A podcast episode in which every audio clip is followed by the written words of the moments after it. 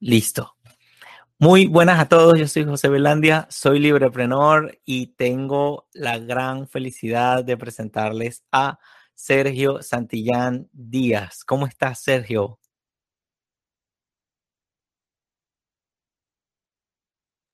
Hola, ¿qué tal? Muy bien, muy bien. Pasándola muy bien. Qué, qué bueno. Sergio es eh, quien quien ha montado tantos videos en YouTube de los cuales he aprendido tanto. Em, bueno, el cual va a tener un momentito ya en menos de un minuto, ya le voy a dar la oportunidad de que se presente bien, pero quiero introducirles a todos ustedes de que admiro profundamente a Sergio. Bueno, la verdad es que admiro a todas las personas que he entrevistado acá, pero más que admirarlo, siento una deuda importantísima, infinita con, con Sergio, porque él, digamos que en, en silencio y con mucha constancia, dedicación, persistencia, con mucha, como diría también otra palabra, eh, tiene como que la, es brillante, es una persona brillante que ha podido eh, eh, saber escoger los contenidos para su canal de YouTube, que además ha tenido la amabilidad, una persona que tiene N suscriptores, ha, tenido la amabilidad de, de, tomar una llamada mía, cosa que jamás yo pensé, yo, bueno, cuando estaba hablando con mi familia, les decía que, bueno, que iba a entrevistarte, que estaba muy emocionado, que me habías dicho que sí, o sea, yo le dije, esto es, esto es peor, estoy más, más emocionado cuando tuve mi primera novia, dije yo, porque, o sea, imagínate. Y mm, bueno, Sergio, creo que me voy a extender y no quiero extenderme. Preséntate, Sergio, ¿quién eres y a qué te dedicas?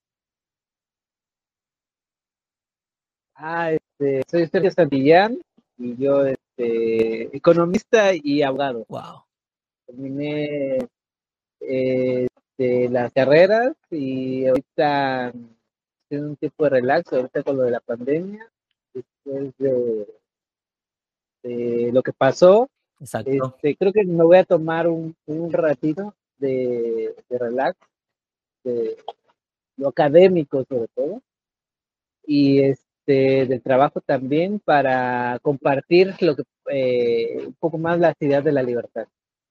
Qué bueno. Porque tuve ahí un, este, cuando comenzó la pandemia, te comenté hace un momento que dejé un poco de estar en redes sociales, eh, necesitaba desintoxicarme un poco, pero la verdad ahí tengo algunas ideas para, para hacer este, en internet y me quiero dedicar un, lo que resta del año en eso.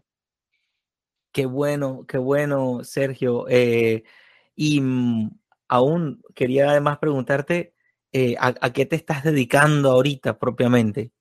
Además de, bueno, de las redes sociales y el YouTube, ya que eres abogado, economista, más o menos, ¿qué, ¿a qué le estás entregando ahorita más tiempo en esas actividades luego de la pandemia y luego de todo esto que ha pasado?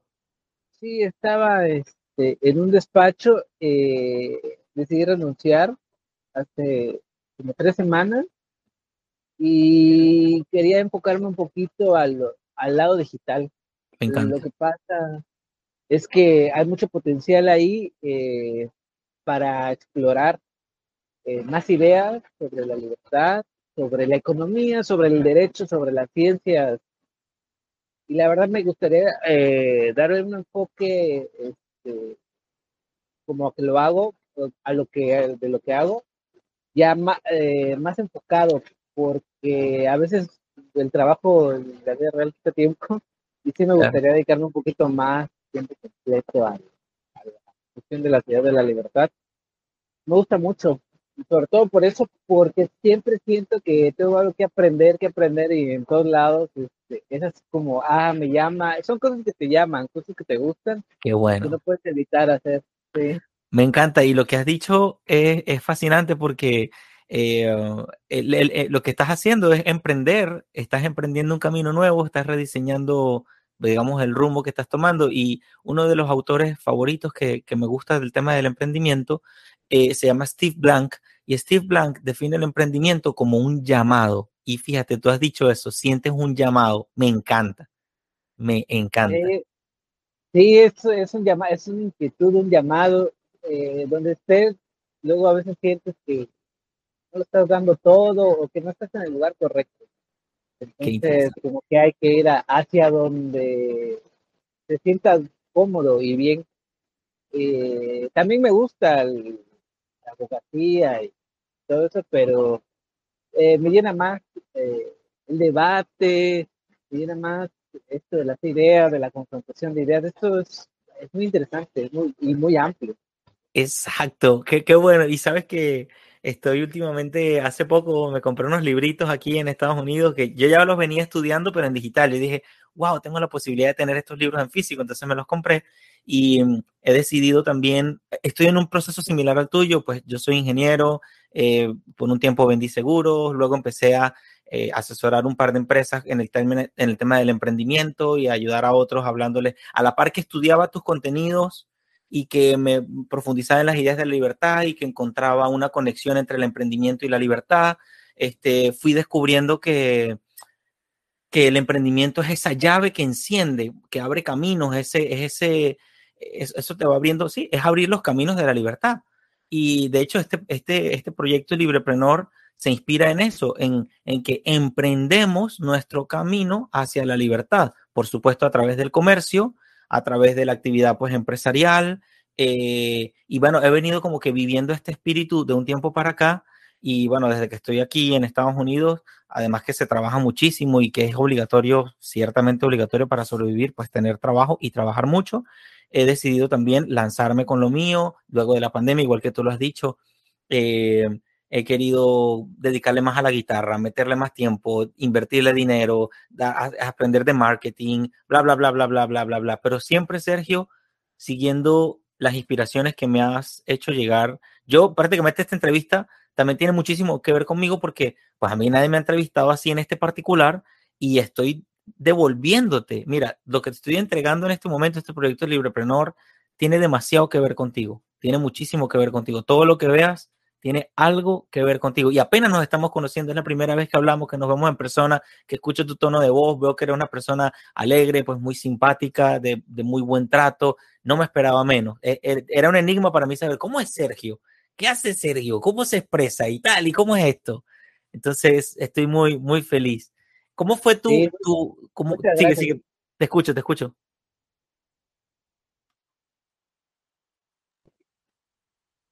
No, muchas gracias. Muchas gracias. Claro que sí, Sergio, son, son de todo corazón. Son de todo corazón. Oh, Mira, otra pregunta. Sí, te iba a hacer una pregunta. ¿Cómo, cómo fue tu encuentro con las ideas de la libertad? ¿Cómo llegaste a ese punto? Ya tú tienes 10 años trabajando esto. Pero ¿cómo llegaste ahí? Es, extraño, es extraño porque lo había pensado mucho también. Fue un choque en mi vida encontrado ideas del liberalismo y lo que me ha servido también para hacer un poco en esa etapa de mi vida en algunas ideas o con algunas posturas, porque prácticamente yo venía de estudiar eh, a los 15 años más o menos, yo estaba eh, empecé a leer por cuestiones personales. Generalmente los jóvenes casi se dedican a otras cosas. Yo me dediqué a leer mucho y en eso encontré que me encantaba la, la filosofía primero. Y después descubrí a Carlos Marx. Como todo mundo, wow. se encuentra Carlos Marx. Y entonces empecé este, mi viaje a conocerlo, tenía que conocer mucha filosofía, que era lo primero que me llamaba la atención antes que la economía. Y de hecho creo que están las dos son lo que más me gusta.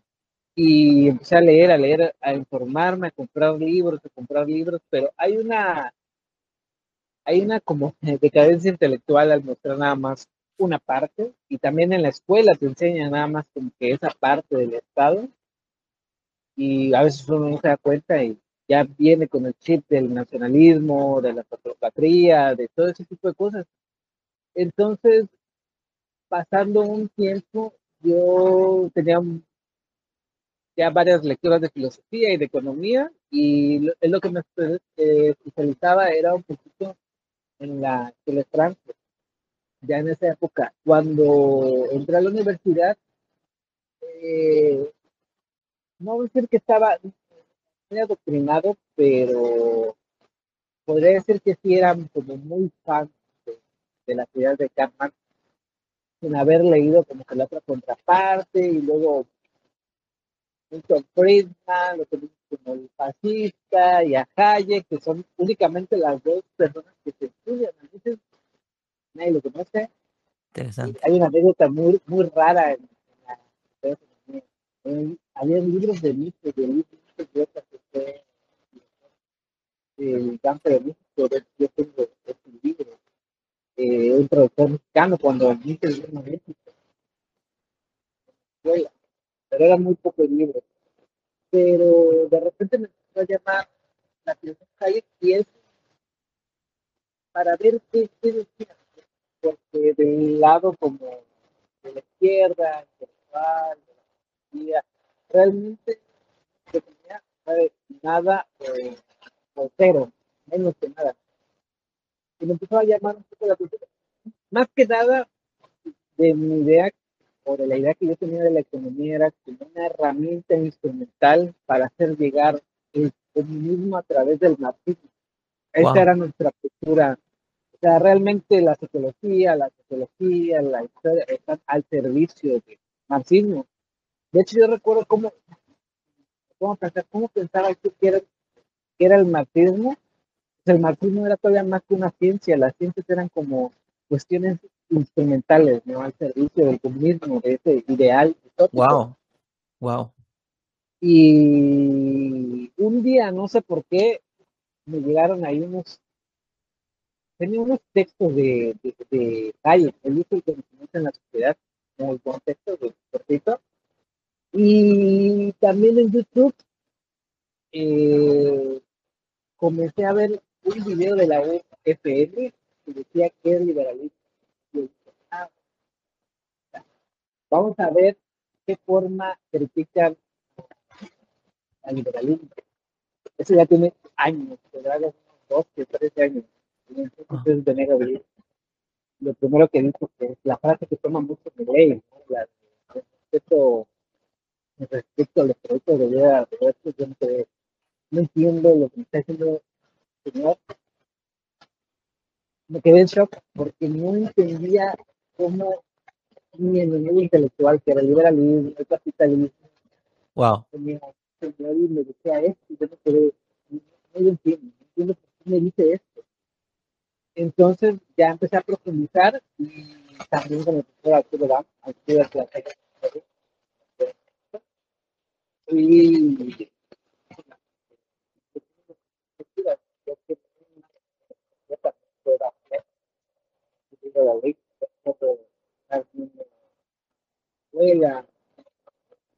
en el autobús y me meto leyendo y decir, wow, es tan claro y derrumba todo lo que yo había pensado. De hecho, tiene un momento de silencio donde siempre comentaba cosas en, Facebook, en Internet, en Twitter, pero fueron como seis, ocho meses donde no estudié nada, ni de marxismo, ni de economía, ni, porque estaba reflexionando las ideas.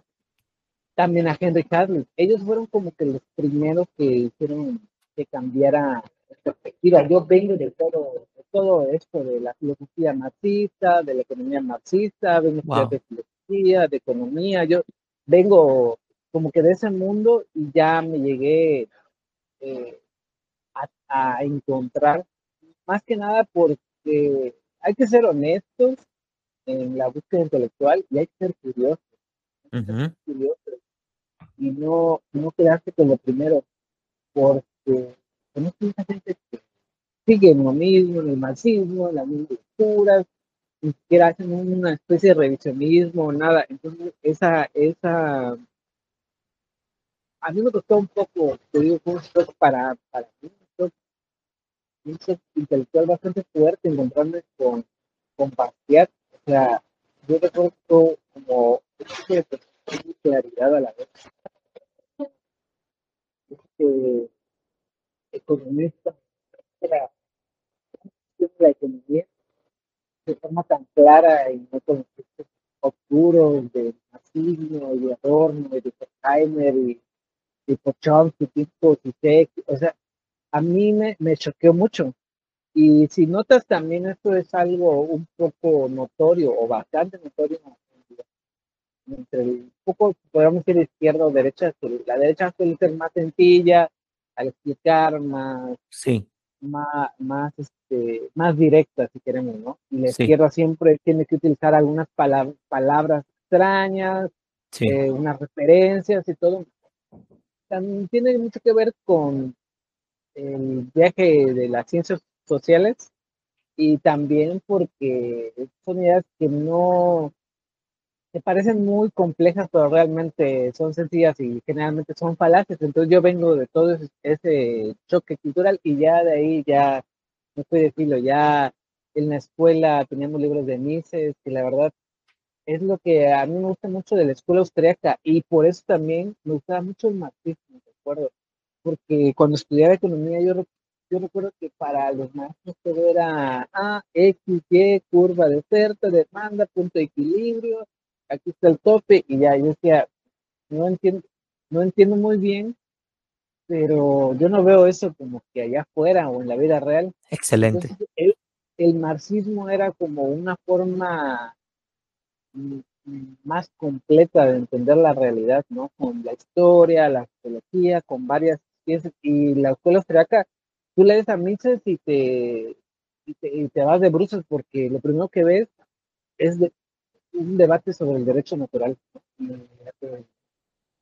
y, sobre el desnaturalismo y el derecho objetivo eh, y cuál es el derecho. Entonces empiezas a hablar de derecho.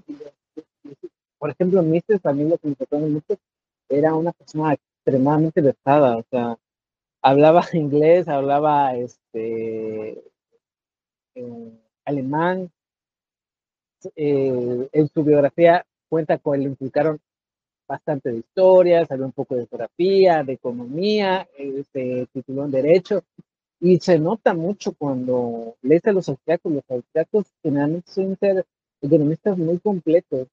Eh, gracias a la universidad tuve el contacto con mucha gente. Generalmente cuando no es marxista, no, no quiero ser reduccionista, ¿verdad? Pero hay mucho keynesiano en la sí, universidad.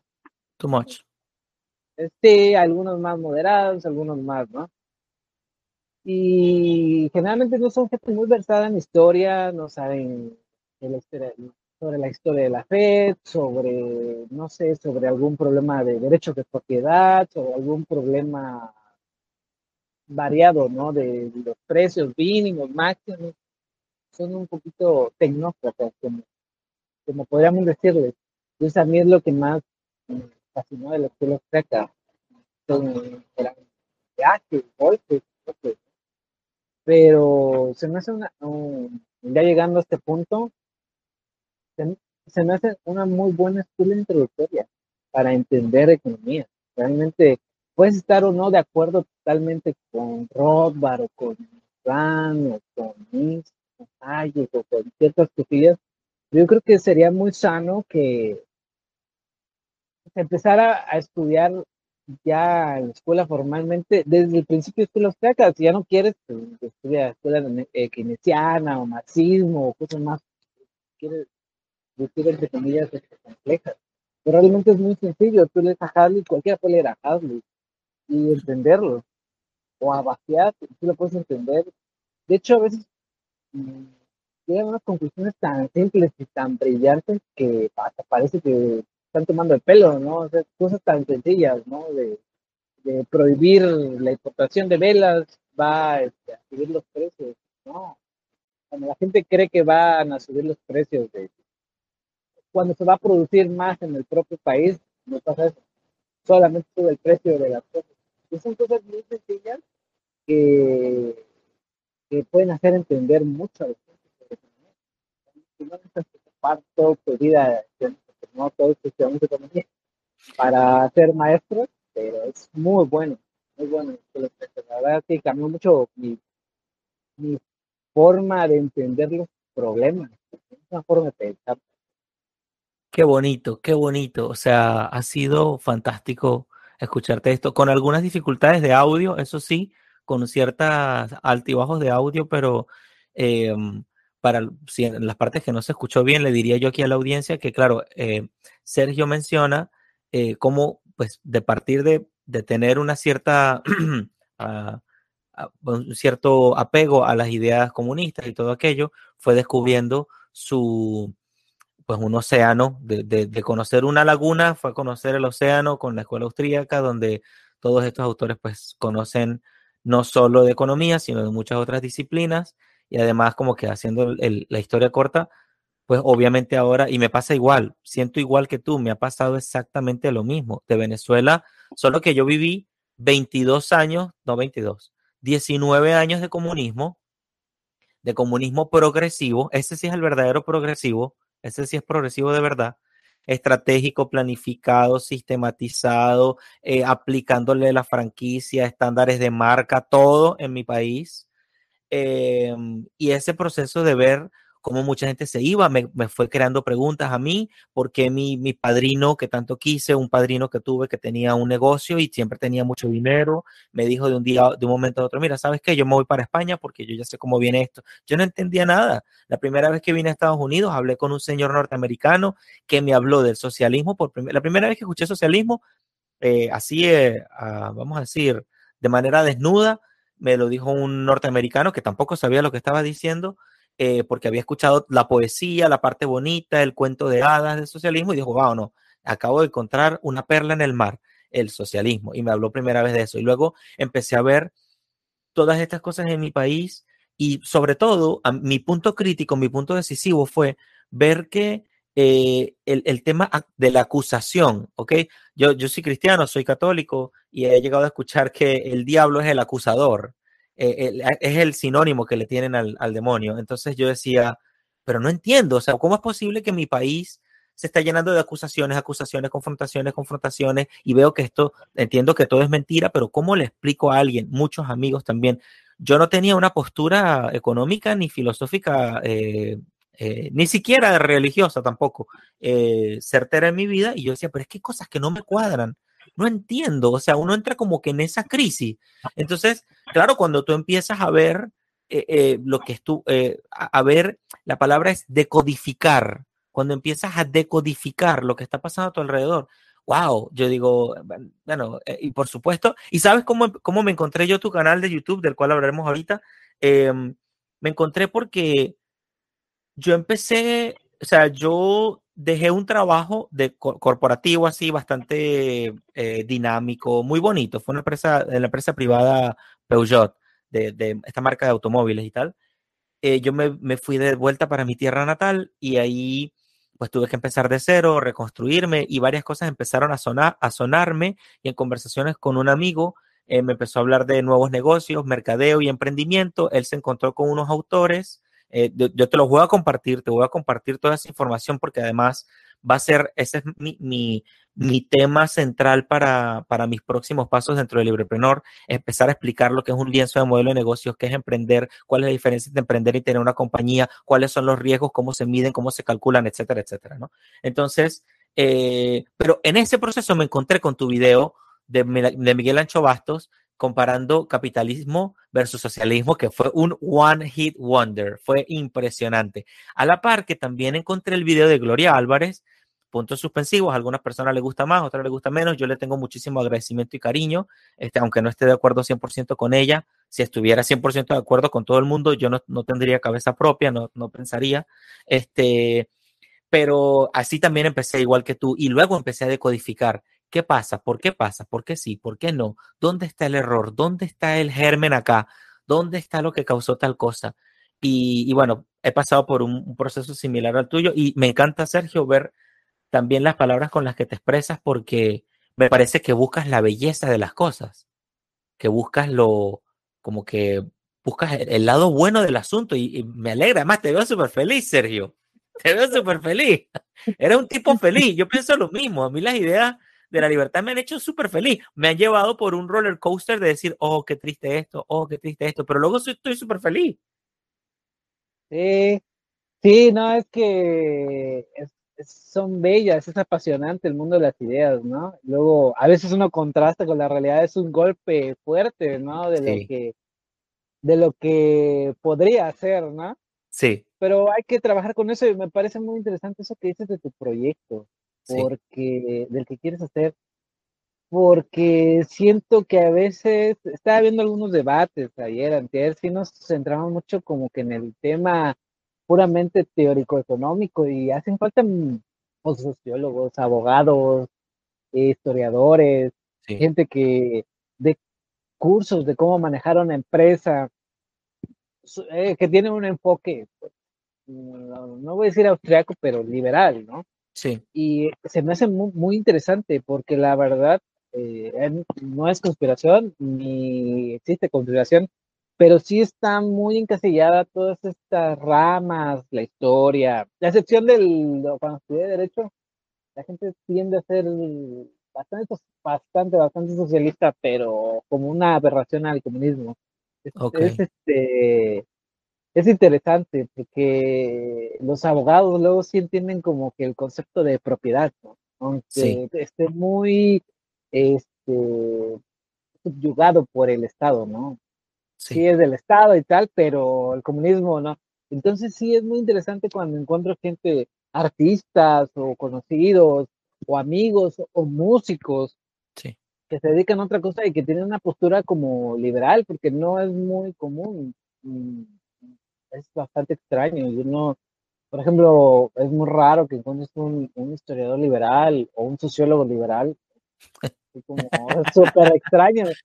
Y, músicos, por ejemplo, a mí que me encanta la música, el rock, pues prácticamente Silvio Rodríguez, por ejemplo, no hay cosa más zurda que él, ¿no? Rage Against the Machine, todo este, este tipo de...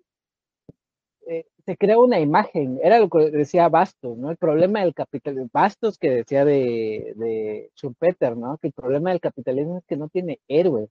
O sea, el socialismo sí tiene su Che, tiene sus figuras, ¿no? Su, Hugo Chávez, hay gente que lo toma, ¿no? El Che, estos músicos que apoyan el, anticapitalismo, ¿no? Que tienen su, este, sus playeras y todo, pero es una imagen muy atractiva. Yo veo, por ejemplo, lo que comentaba, hay una banda que se llama Rage Against the Machine, que otra vez volvió, muy, muy de izquierda, es de rock, rock, eh, rap y todo, pero es una, es una gran banda, a mí me encanta, o sea, sí, el mensaje a mí me encanta, ¿no? Suena espectacular, genial, a mí también me gusta. Pero sí, es, espectacular la banda y la imagen que tiene el socialismo, de bueno, de contestatario, de rebelde, de crítico, de... Y eso es lo que falta en el, en el liberalismo. También me había fijado mucho que...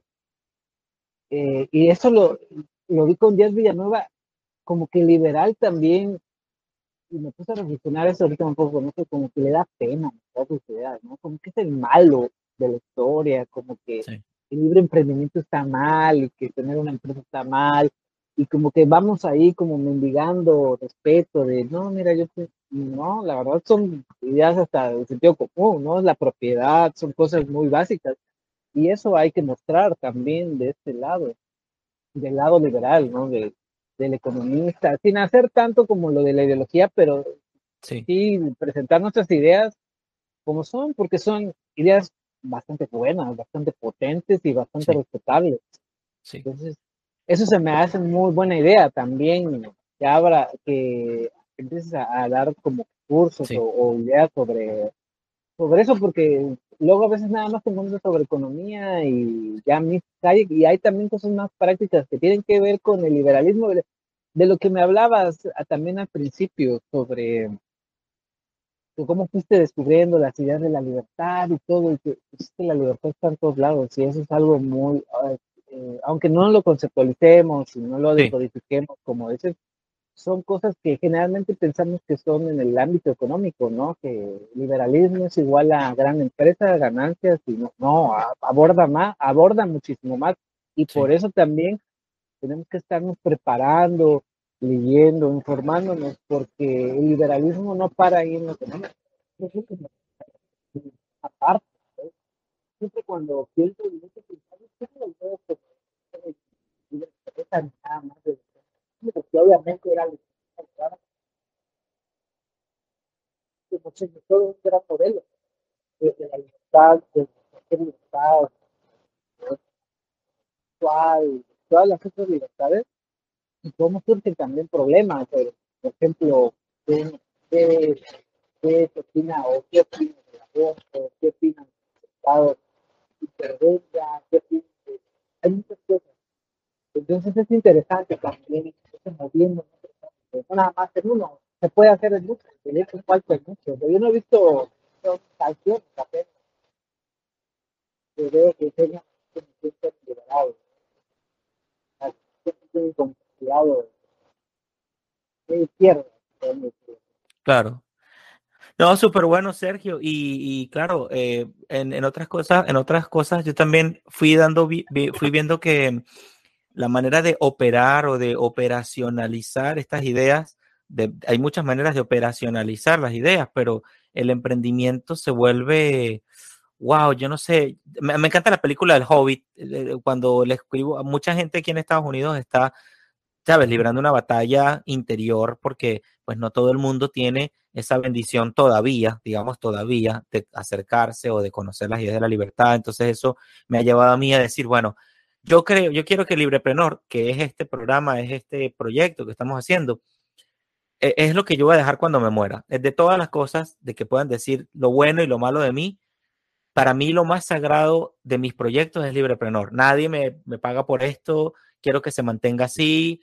Em, y quiero que quede porque además tú me inspiras, o sea, el canal de YouTube tuyo, tú tienes 10 años, 10 años. ¿Tú sabes cuánto tiempo piden para que uno se vuelva experto en algo?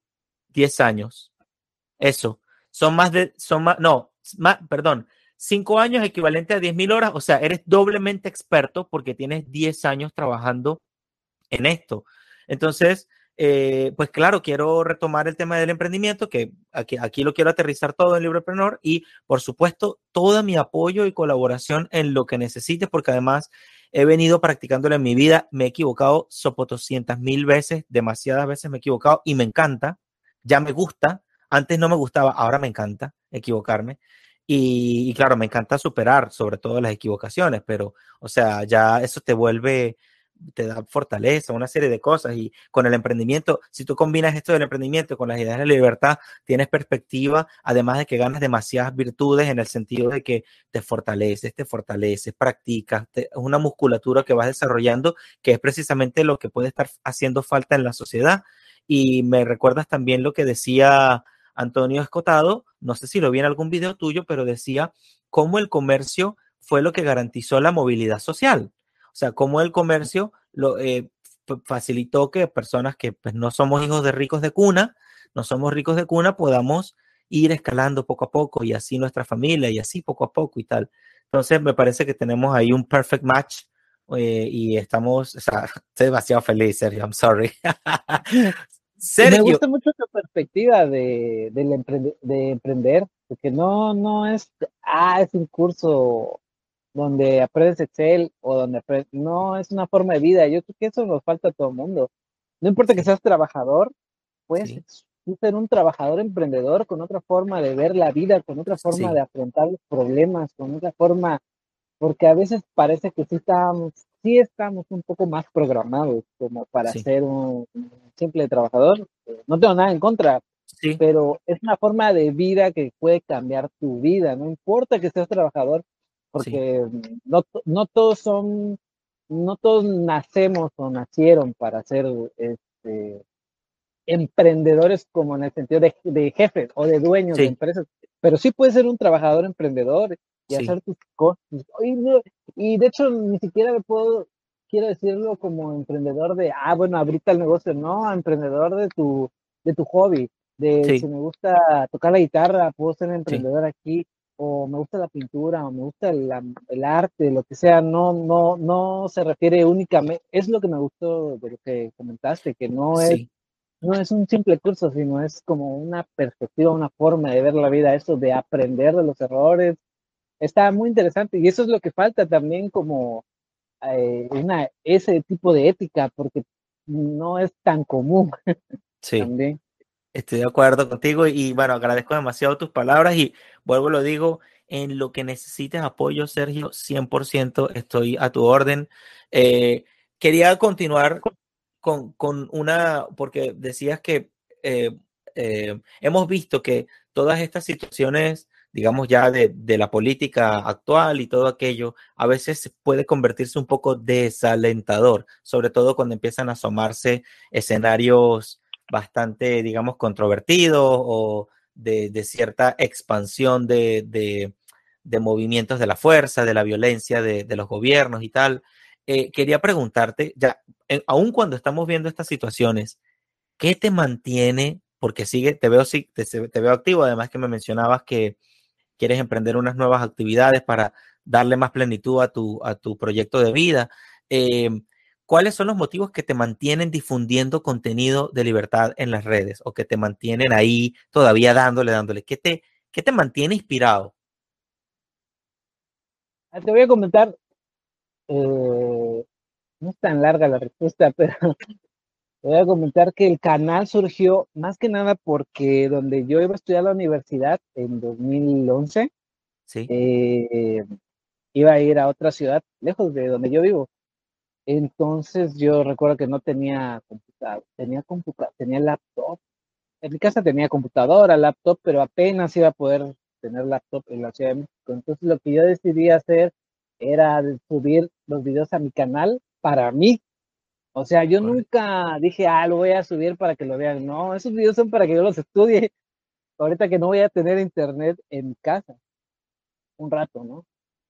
Empecé ahí y empecé a ver que a mí me ayudaba a aprender de los videos y ahorita no lo hago porque es mucho, pero antes sí me metía a comentar los videos, porque cuando no hay tantos suscriptores o no hay tanta gente al pendiente, pues te llegan tres, mucho diarios, ¿no? Yo me ponía ahí a debatir y todo.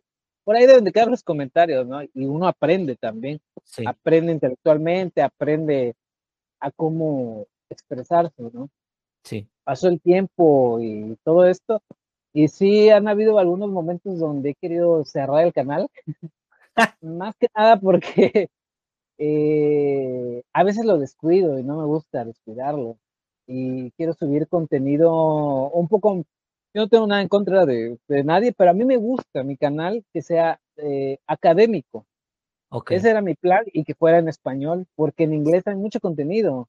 Sí. Y entonces he estado de la UFM, de varios lados de donde encuentro pero era, era mi, mi objetivo, que fuera un poco, no, que fuera académico y que fuera en español, porque en inglés hay mucho contenido. Entonces yo decía, yo tengo muchos amigos aquí en México que no hablan inglés, no entienden el, no entenderían el liberalismo, ni nada de estas ideas. Y así, em, prácticamente así empezó el proyecto, porque yo necesitaba estudiarlo y pasarlo a algunos amigos. Y ahorita lo que lo que sí me ha, mantenido, aunque sea la pandemia también, eh, fue que de vez en cuando me llegan mensajes de Facebook de, ah, muchas gracias, te nombré tu canal porque tengo otra idea de la economía y gracias a tu canal también mi perspectiva de verlo y a veces hay ganas que hay, hay días que no tienes ganas de nada y que quieres cerrar todo y que no.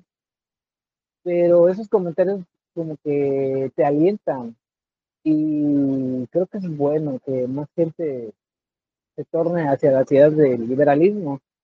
Y eso es lo que lo que me ha mantenido también un poco de, de la cuando no tengo tantas ganas siempre llega alguien y te dice no es que gracias a tu canal ya escribí este artículo ya no sé qué tal tal tal y la verdad eso sí me, da mucha satisfacción que, que hayan encontrado el, canal. Y, no quiero decir cambiar su forma de ver las cosas, sino cuestionar ciertas cosas. Entonces, eso, eso es lo que en los momentos difíciles es lo que, lo que me ha ayudado a mantener el canal y también a publicar en las páginas y todo eso eh, es la, la, curiosidad intelectual y también siento que es como una deuda con los demás, no sé por qué. Yo siento que eh, de compartir la información, porque es que no tengo muchas ganas, pero estoy ahí y es como una deuda. Más que nada ha sido eso. Qué bueno, qué bueno. O sea, y qué interesante. Yo en otra, por ahí en otra entrevista con otros amigos de Tertulia Ermitaña, que le, sé que a ellos les encantará entrevistarte. Yo le voy a decir que, que te contacten, a ver si te, te animas a, aparecer con ellos. Em, pues eh, llegábamos a la conclusión de que eh, cuando uno da, cuando uno entrega, cuando uno ofrece, aporta, pone algo sobre la mesa, son es, otra dimensión, es otra posición y otra forma de ver la vida versus solo consumir. Yo ahorita estoy pasando por un proceso fuerte, intenso, de, bueno, de desarrollar la carrera de bienes raíces. Llevo apenas un par de semanas retomándolo porque me ha pasado igual y me he equivocado en elegir quizás eh, no ignorando ciertas cosas que ahora, luego de equivocarme, puedo decidir mejor.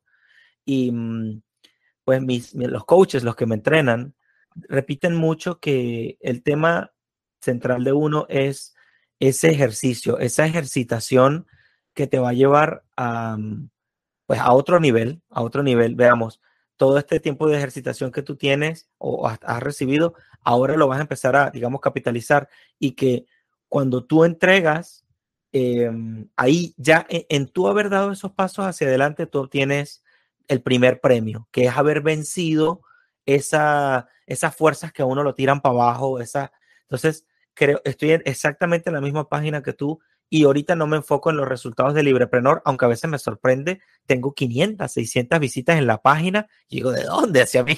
Y otra cosa, mucha gente te ve y no dice nada, ¿ok? Es muchísima más la gente que te ve en las que influyes y, no dice nada. Y, una profesora que conocí hace años, que quiero muchísimo, decía, no necesitas enseñarle a tus hijos demasiado sobre la importancia de trabajar. Ellos te están viendo a diario. Como que, wow. O sea, la gente lo ve a uno y eh, eso también tiene un efecto. También mis coaches dicen, la pregunta no es si tú eres un líder o no. La pregunta es, ¿dónde eres un líder? ¿En dónde? Y, y, y, y, bueno, la profesora también, que, la misma que te estoy mencionando, se llama Rosalba y la quiero muchísimo. Ella y, me, he aprendido mucho de ella. Ella tiene la, la, posición de que todos somos líderes y eso a veces es más difícil de entender que cuando te dice un coach, la pregunta es dónde eres el líder, porque por lo menos con una o dos personas tú estás leading, estás llevando algo adelante. Y te puedo decir, Sergio, que tu posición es absolutamente de liderazgo y eso también es un compromiso que, que, que, también a uno lo hace feliz, ¿sabes? Yo, yo no me imagino, yo no, yo no me imagino YouTube sin tu canal, por favor, no dejes así. Sí, también es lo que me han comentado ahí los de la propia página, porque a veces sentía que no le daba la seriedad o el tiempo y me decía, no, no lo borres, no lo borres, por favor, que sea, déjalo, ¿no? Pero sí, no, lo voy a dejar ahí porque pues mucha gente sigue aprendiendo. Eso me acuerdo de lo del video de Bastos, el de comparación entre capitalismo y socialismo. Fantástico. Me, me, mucha gente llegó a comentar y digo, qué bueno que mucha gente llega, porque no sé por qué yo tengo mi idea de que todo el mundo llega a decir, ah, no, el socialismo tiene, o sea, como que tú llegas al video porque lo que me pasó con el que es liberalismo de Benito Lynch, yo dije, ah, bueno, es una basura, esta ideología, sí. niño, no sé qué, y la gente llega y ve esto y como que se choquea, y qué es esto del, cálculo económico, y cómo que, que, que no se vive bien, y cómo que la igualdad no es tan correcta en cierto sentido. Entonces, es un como o te da curiosidad, ¿no? Como que decir, bueno, voy a odiar a esta gente, pero cuando menos voy a saber quién es Ludwig von Mises, porque hace 10 años nadie sabía quién era Mises, o sea, nadie. Era, eh, si tú buscabas ahí en el buscador, no te aparecía nada, ni la biografía toda incompleta, no, o sea, no había nada. Y ahorita ya ya ves gente con su foto de perfil en Twitter, en Facebook, de meses cuando era un totalmente desconocido, ¿no? Y qué bueno, y por ese tipo de cosas, de un canal, de gente hablando, independientemente de que eh, te guste o no a tal influencer o, tal persona, por ejemplo, Miley o, o este, Gloria Álvarez, que vamos a decir que nada más son más como de liberalismo.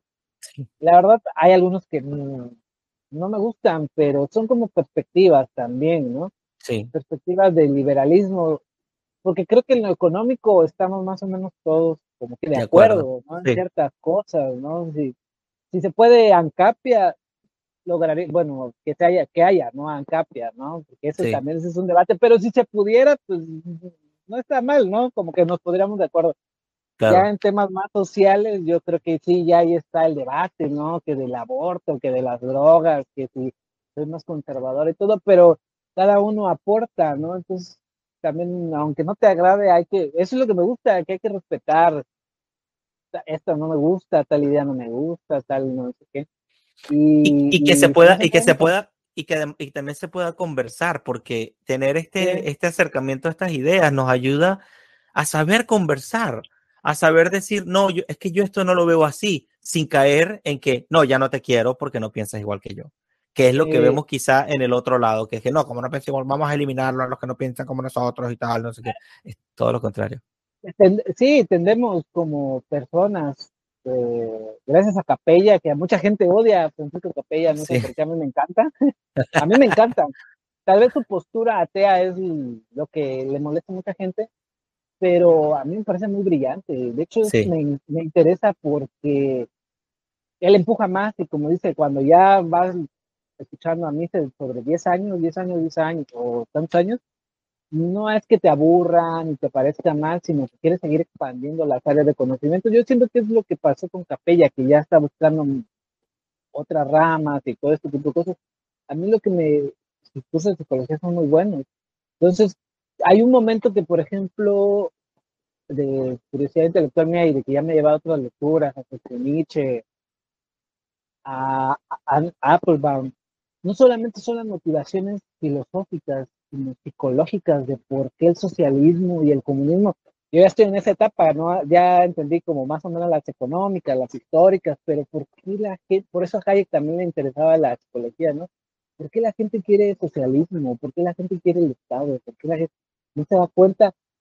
No se da cuenta, pero también es una cosa muy humana también. Nosotros aspiramos a la seguridad, tal vez lo, se escuche un poco como muy trillado, pero sí, queremos seguridad, queremos estar con los nuestros. Yo lo veo, mm, podría decir que cierto fanatismo, no solamente en el liberalismo, en el libertarianismo, estoy en grupos de muchas cosas y en esto estoy en grupos de cómics, de DC, ¿no? Son unos fanáticos, o sea, son unas películas malas y ellos las defienden, pero sí. Mar, nadie, nadie, o sea, nadie pelea Marvel contra DC, nadie dice nada, ¿no? no, es que somos mejor que Marvel y no sé qué, también pasa con gente del Barcelona y del Real Madrid. Yo veo, a mí me encanta el fútbol y yo le voy al Barcelona, pero eso no me impide ver que el Real Madrid juega bien, ¿no? Y la gente, no, a la Madrid y están, Madrid, Madrid mejor, más Champions, más no sé qué, más copas de, y es mejor y no sé qué, y tiende a ser no solamente en el en el liberalismo y en las posturas, ahorita que creo que, ahorita sí estoy un poquito desconectado del, no tanto de los temas, pero sí de la gente que se está moviendo, y creo que se traen una onda aquí medio de líder progre que se llaman y conservadores, ¿no? Como que tienen su, su bando, ¿no?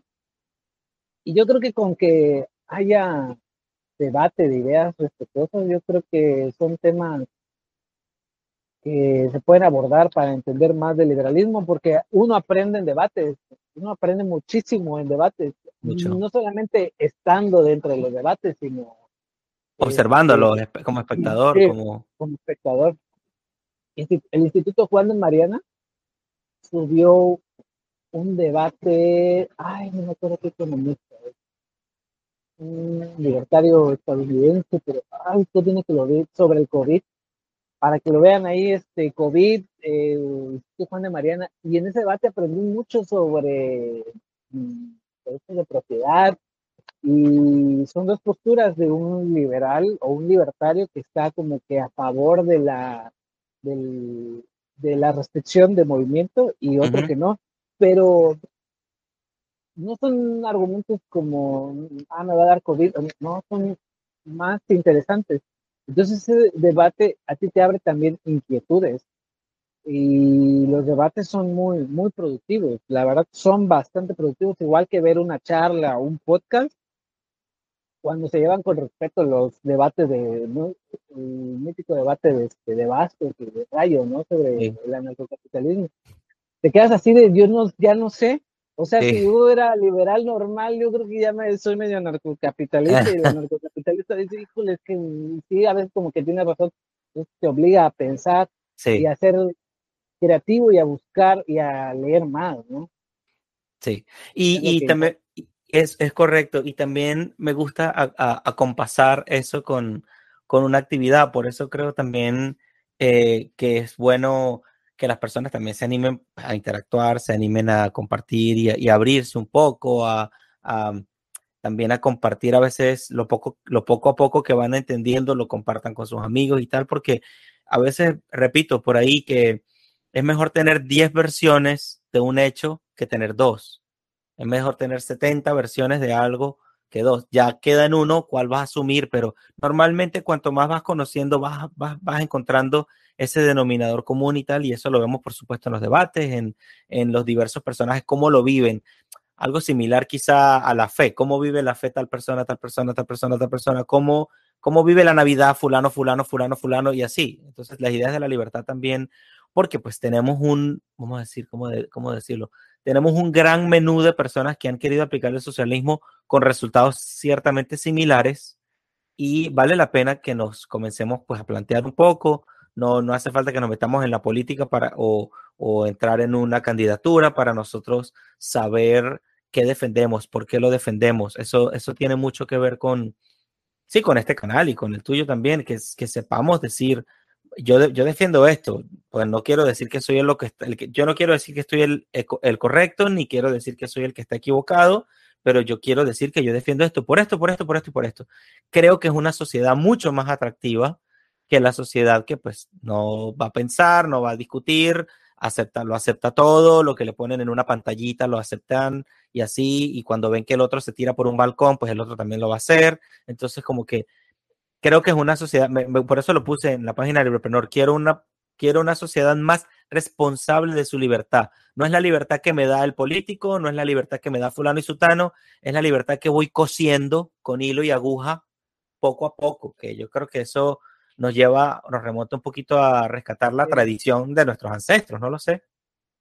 Exactamente. De hecho, también estaba pensando hace meses sobre, así como en retrospectiva, que piensas de forma intelectual, de forma emocional, de varias formas, ¿no?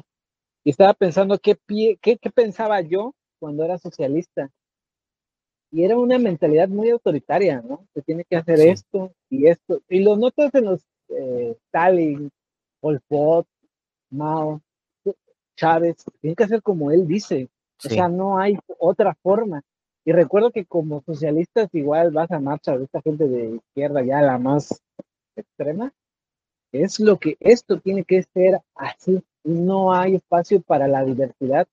Y algo que ya entendí después de ser socialista es que cada persona tiene su proyecto de vida, cada persona va a decidir cómo vivir su vida, inclusive aunque tú la encadenes y, le forces a no abrir tal empresa, pues, la persona dentro de sí, va a seguir pensando o intentando hacer lo que quiere hacer. Y hay que, este, a veces parece que la gente no aceptara y pensara que tiene que ser así, como ellos quieren. Yo digo, en el tema de opciones de decisiones de vida, ¿no? O sea, soy gay, o me gusta tal empresa, o quiero hacer este tipo de arte, o todo, no, somos omnipotentes nosotros como personas para decir, hay que aceptar eso, porque a veces veo que mucha gente, incluso en comentarios Facebook, no, es que esto está muy mal y tal vez sí está mal, pero siento como que a veces ese estupillo, ese, esa esencia de tiene que ser como yo digo,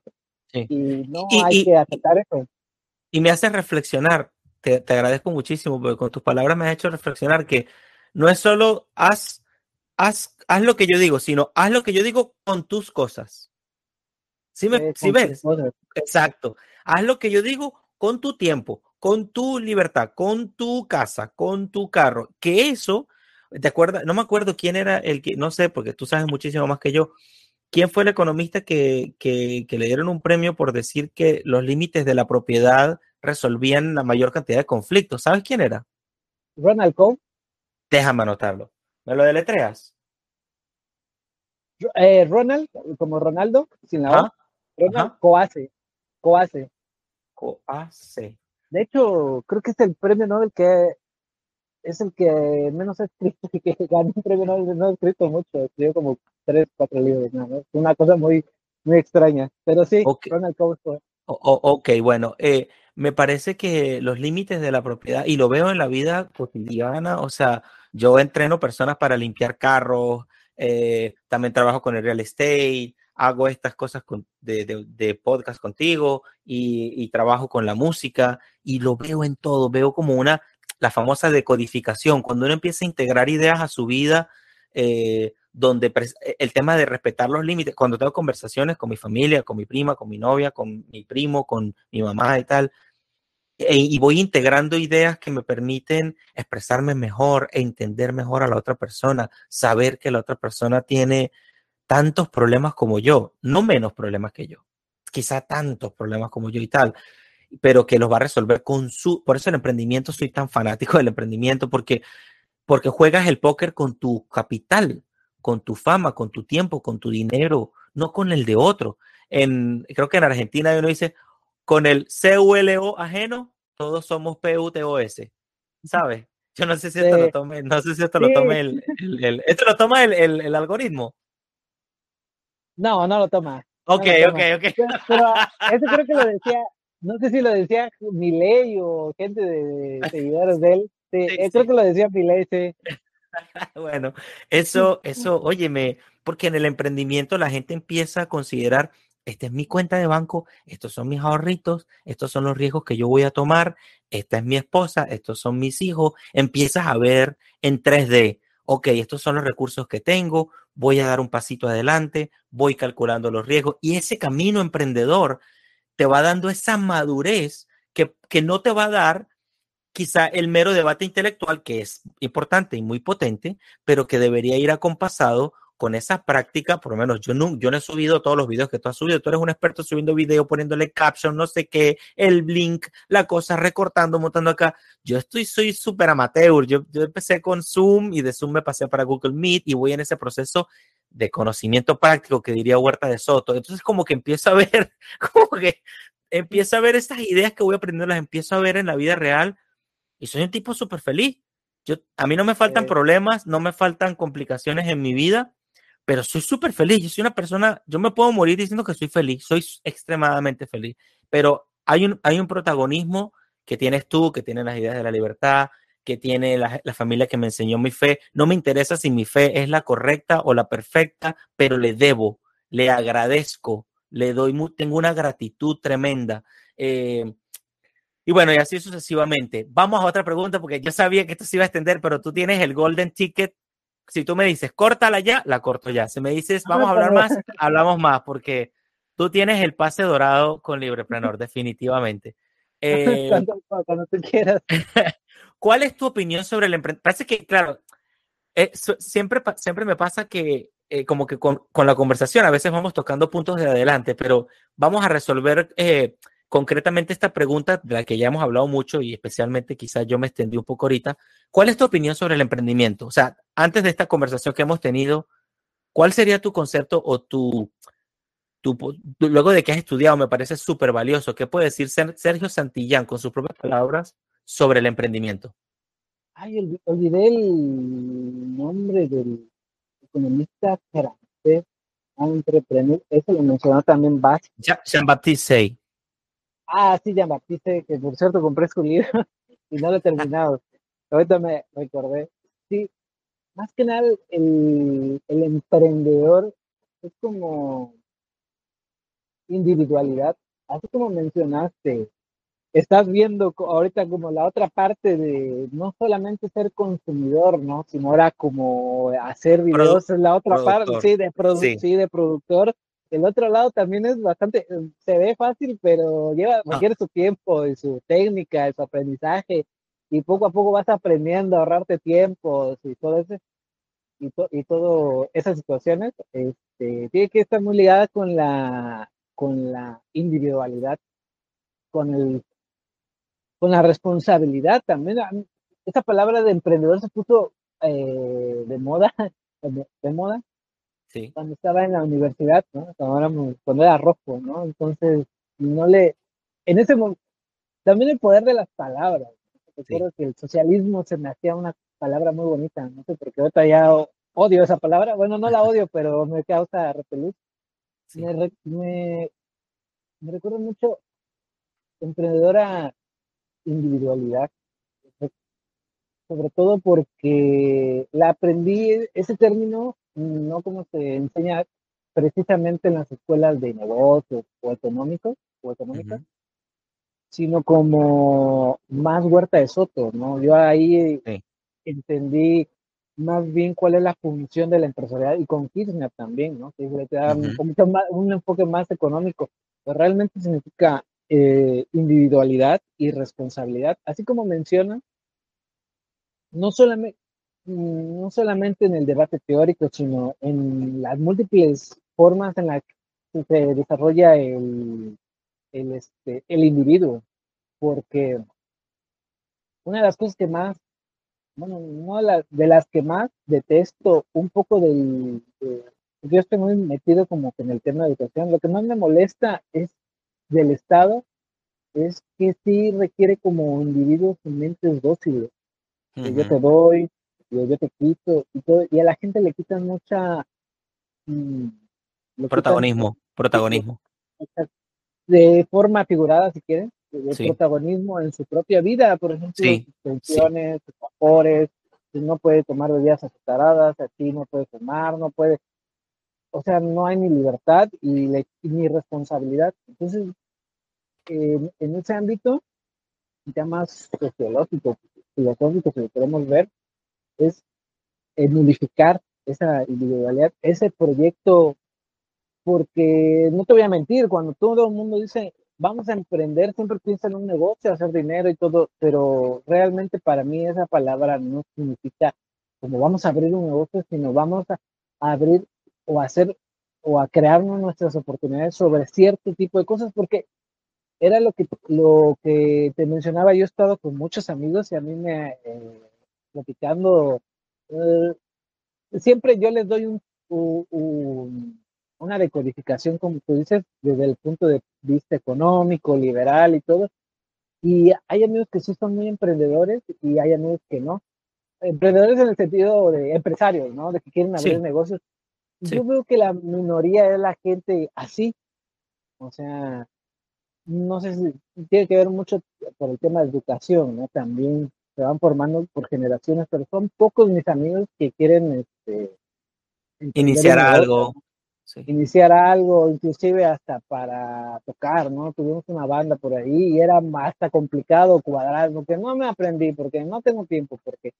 Entonces, para mí eso es lo que significa la palabra emprendedor, individualidad, casi, casi como si fuera un sinónimo, pero no un sinónimo, pero sí una eh, otra palabra que casi la abordaría todo, la responsabilidad también. y como dices, lo de, lo de cometer errores, y aprender también es una parte muy esencial del, del emprendedurismo. Y hay veces que también no te quieres arriesgar, sobre todo por eso es que mucha gente prefiere no emprender y no hacer nada porque dice, ah, pues es que algo lo hará, o no tengo miedo, tengo miedo, o voy a fallar. Entonces, yo digo, no, pues, ¿qué es lo que te gusta? Eh, toma la responsabilidad y así como te gusta, como tú dices de tu, de tu canal, este, esto soy yo, esto soy ya aquí, esto es mío, mío, ¿no? Sí, exacto. Invitar o empujar a la gente y obviamente esto eh, toca otros temas económicos, toca temas filosóficos, pero realmente en, esa, en la esfera ahí primaria del individuo es eso, lo que está haciendo. Muy bien, muy bien, 100% de acuerdo. Y hay, una metáfora que hago porque eh, trabajo con personas de Cuba que me relatan historias de cómo se llegaron acá y todo eso, y sus amigos, y están muy pendientes de, de su familia allá. Y yo digo que el emprendimiento es como tu balsa cubana, es tu balsa cubana, o sea, tú vas fabricando tu balsa cubana. En tu balsita puedes meter gente, puedes ayudar a otros, ta, ta, ta, ta, ta, ta, ta, y eso me imagino que una primera balsa cubana no se hace bien a la primera vez. Mi, mi carrera, que soy ingeniero industrial, eh, o bueno, ese título me dieron. Yo me quiero morir diciendo que soy un emprendedor o que me moriré tratando de ser este emprendedor en el que me quiero convertir.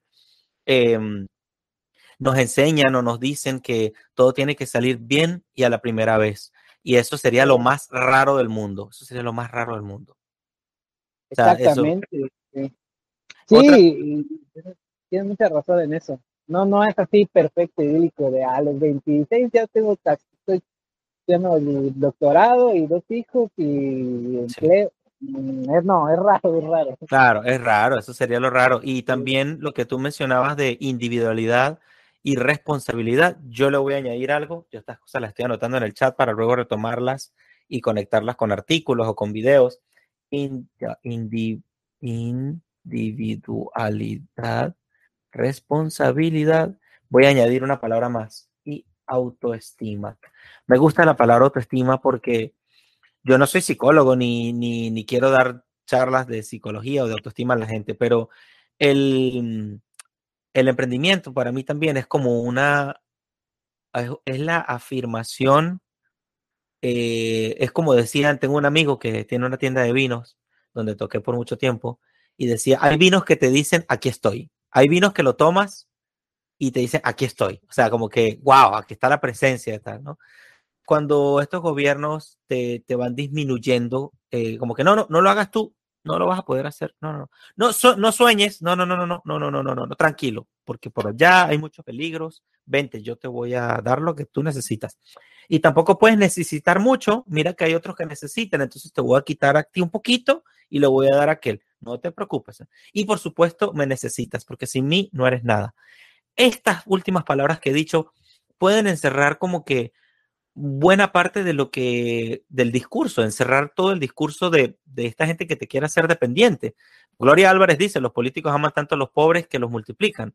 Entonces, eh, para mis amigos que no quieren a, Gloria Álvarez, pues estoy seguro que pueden aprender mucho de ella también. Por lo menos, Total, además el valor de salir adelante, porque, o sea, si tienes el, ese valor de tu hablar y tal, bueno, mucha gente dice cosas afuera, pues tú también tienes la de valentía de hacerlo, ¿sabes? Sí, no, no es fácil hablar en público, uno cree que es fácil, pero no es fácil, aunque sea para decir algo que no está uno de acuerdo, no es fácil. No es fácil, exactamente. Bueno, pero queda clara entonces la idea del emprendimiento y mira, me nutre muchísimo. Tienes tiene mucha razón con lo de la autoestima. Mucha gente cuando sales de la universidad y estás verde, como se dice aquí en México, ya que no estás maduro, eh, tiene una idea muy mm, distanciada de la realidad y luego un trabajo o un emprendimiento, no importa, te mide a ti cómo estás en el campo, no quiero decir mercado laboral, pero allá afuera, cómo estás, qué te falta. Porque luego veo mucha gente que llega y no, que salí super 10 y no sé qué, y no sé qué, llega al trabajo y no funciona. Si tienes una buena autoestima y sabes enfocar, podrás encontrar tus fallos y mejorar porque nadie es perfecto. Tal vez tu problema no sea intelectual, pero no sabes interactuar y tú estás en ventas. Y mucha gente tiene que aprender eso, porque a mí me ha pasado de verlo, mucha gente y a mí también Conozco un caso personal cercano donde la persona no quiere decir cambió su personalidad, pero su trato. No era un maltrato, pero es, mejoró mucho su trato porque era una persona poco tolerante. Entonces, estar trabajando en ventas hizo que cambiara su forma de trato. Y lo demás estaba perfecto, responsable, trabajador, todo, pero no sabía tratar. Entonces, como no me llegó a trabajar era un lugar donde habían japoneses, eh, estadounidenses, este, latinoamericanos de todos los países, de Colombia, Brasil. Entonces aprendió a moderar su trato.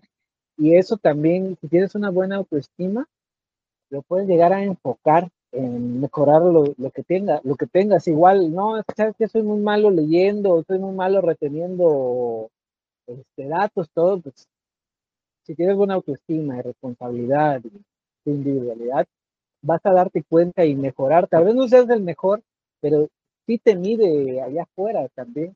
Eso es muy, muy importante también. Y manejar eso, porque son temas, eso, ahorita me he estado alejando un poco ya de mencionar tanto autor, mencionar tanto economía, no tanto a propósito, pero en el sentido también de que hace falta esa otra parte que no, que no se maneja y que es necesario, sobre todo en, allá afuera. Entonces, es, es importante. Me, te digo que a mí me gusta mucho cuando mis amigos o mis conocidos me comentan de ese tipo de proyectos prácticos. A mí me gusta mucho porque creo que hace falta, hacen falta bastante sobre manejar este tema del emprendedurismo y de la individualidad. Me parece muy, muy acertado porque cree, eh, es, es, cuando te tocas en el mundo laboral, te enseña mucho, como dice Bastos, no, aquí vienen a aprender puros libros, ¿no? Aquí puro bla, bla, bla, bla, bla, pero allá afuera es distinto, ¿no? Exacto. Sí, hay que, hay que concordar y obviamente está preparado, no está diciendo que no, pero enseña mucho, ¿no? Muchísimo. Así es, así es. Y, y, eso, y, te, y, te, mantiene en actitud de aprendizaje, que también te enseña, a veces, así no quieras aprender, te va a enseñar. Y si tienes esa actitud de aprendimiento, de aprender, obviamente que vas a, vas a nutrirte muchísimo más. Eh, Podemos pasar a la próxima pregunta, Sergio. Sí. Muy bien. ¿Cuál es el reto hoy en esta tarea de promover la libertad? ¿Qué pudieras decir como que, wow, a mis amigos que están en este asunto eh, voluntariamente o que ya se están dedicando más de lleno, ¿cuál es el reto que podemos estar teniendo ahorita? Ya tú que tienes más experiencia que nosotros, más rato en esto, ¿cuál es el reto de, de hoy? Yo creo que el reto que tenemos hoy en el, liberal, en el liberalismo o en el libertarianismo es este, hace 10 años era que la gente, recuerdo que decía, no, cuando Mises ya salga en un meme, ya estamos del otro lado, yo recuerdo, ¿no? Que cuando se menciona la palabra de, de la palabra en, en, algún sitio importante de economía, sea para hablar mal de él, ya estamos del otro lado. Yo creo que hace 10 años era, era el, el reto. Era el reto. Pero yo creo que hay que hacer atractivo el, el liberalismo. O sea, mmm, a veces como que el liberalismo no, no solamente es transmitir, sino saber transmitir. Es bastante importante. Por eso a veces hay gente que no, les, que no le gusta Gloria Álvarez y ese tipo de cosas. Mm, también tiene su grado de, de, complejidad. Hay que hacer, volver atractivo, que la gente quiera hacer. Si tú ves a un chico de universidad que quiere, que estudia de sociales o tiene, ¿cómo se le dice? eh, un enfoque social, ¿no? La gente quiere ser un de nada, quiere ser un carnaval, generalmente quiere hacer eso, pero nunca quiere decir, no, quiere ser un hijo, quiere ser un rota. es un ejemplo, ¿no? Tienes que ser sí. pero claro. es volverlo atractivo, que más gente quiera cuando menos este, estar influenciado en ese tipo de ideas.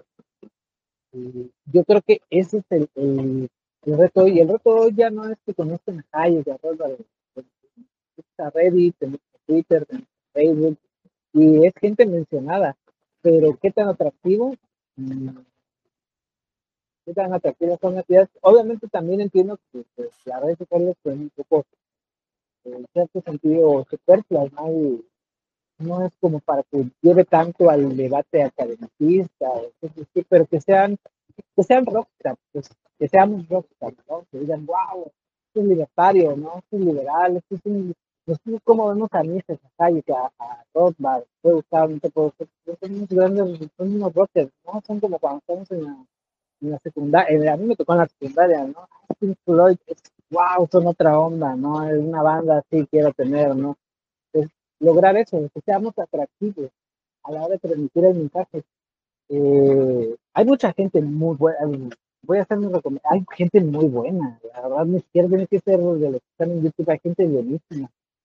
Y porque no los anoté a todos, okay. no, voy, no, voy, a mencionar a todos o a ninguno para no faltar el respeto, porque hay muchísima, en Facebook hay muchísima gente muy brillante que ni siquiera tiene ni siquiera canales, o sea, nada más algunos artículos pero como no los tengo todos, sí tengo algunos nombres, pero no lo voy a mencionar, pero Luego me, los, luego, me puedes compartir unos cinco para dejarlos en los links o en la descripción del video para que los que vean esto puedan ampliarse un poco más, si quieres. Ah, claro, claro, sí, sí. Y este, ahí lo voy a anotar para no faltarles a decir que no les... Igual ellos ni saben que yo los leo y eso, pero pero sí ser como un, como, como rockstar.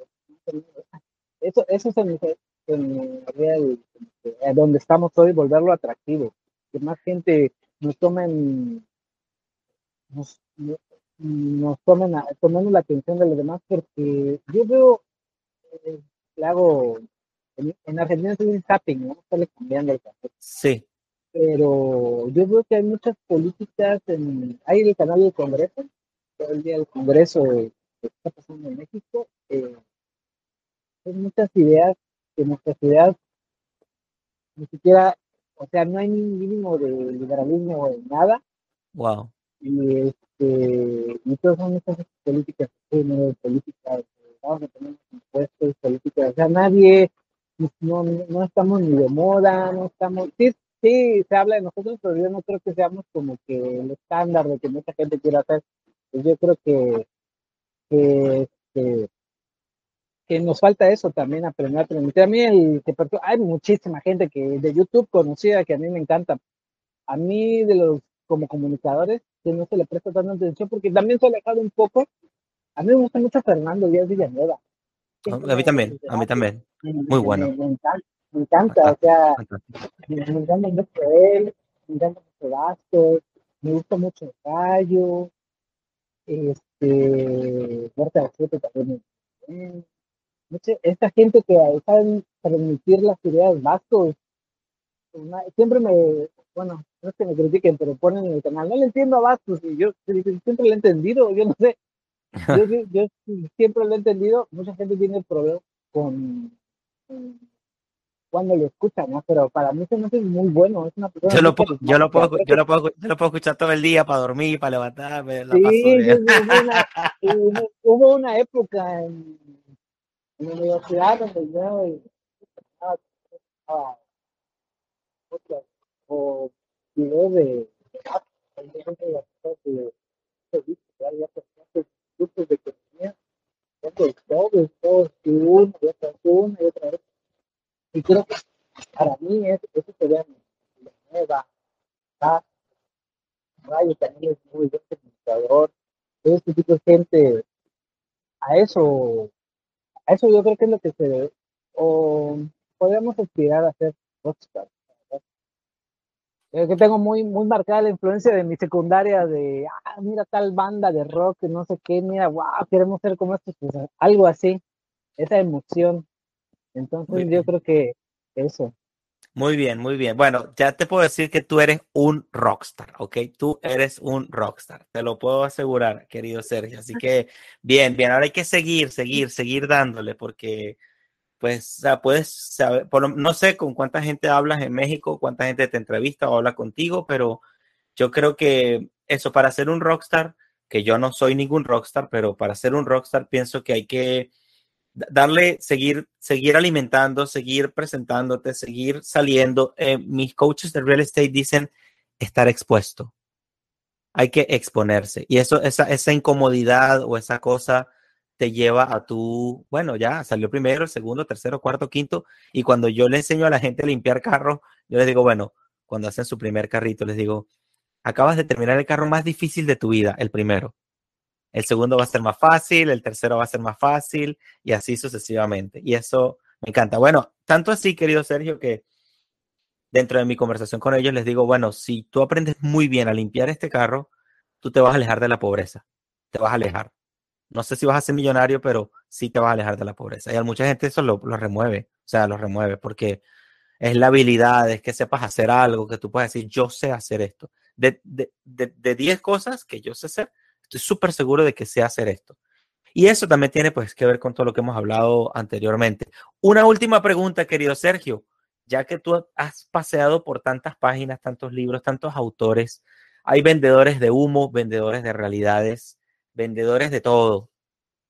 ¿Cuál es tu consejo para que nosotros nos formemos mejor, que nos preparemos mejor, y seamos más efectivos en esto, como que preparándonos, como que unas ciertas tips para estudiar estas ideas o incluso, no sé, alguna técnica que sirva mucho para estudiar bien, para llegar al hueso, llegar al fondo de los asuntos, no confundirse, porque hay autores que escriben cosas para puro confundirte, para vender puros libritos, para, bueno, para sumarte en unas filas.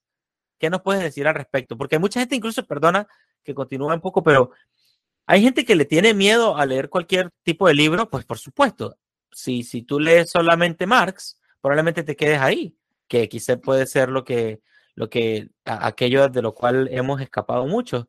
Em, y hay gente que tampoco cree que la verdad tiene una fuerza propia. Yo no tengo la verdad en un bolsillo ni metida en un librito nada más, pero sí creo que hay una verdad que nos alimenta, que nos nutre, que nos ilumina, que nos permite decodificar, que nos acerca un poco a tomar mejores decisiones y que uno no tiene la verdad, uno tiende a la verdad. Yo tiendo hacia allá, me acerco o me alejo también. Entonces, ¿qué nos puedes decir al respecto?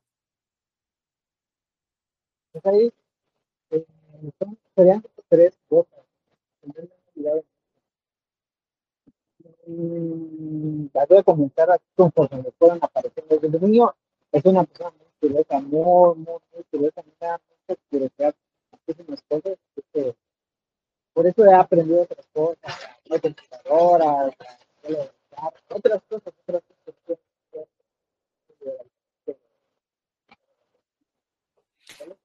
Sergio, perdóname, pero de, todo, de toda tu respuesta no se ha escuchado nada. ¿Podrías, no sé si asegurarte del, del micrófono o el teléfono? ¿Puedes repetir lo que estabas diciendo, porfa? Ah, claro, claro. ¿Ahí ya se me escucha mejor? Ahora sí te escucha un poco mejor. Sí. Ah, sí, de lo que te, de lo que te decía era que son tres cosas que a mí me han ayudado mucho. Desde niño yo estoy muy, muy curioso.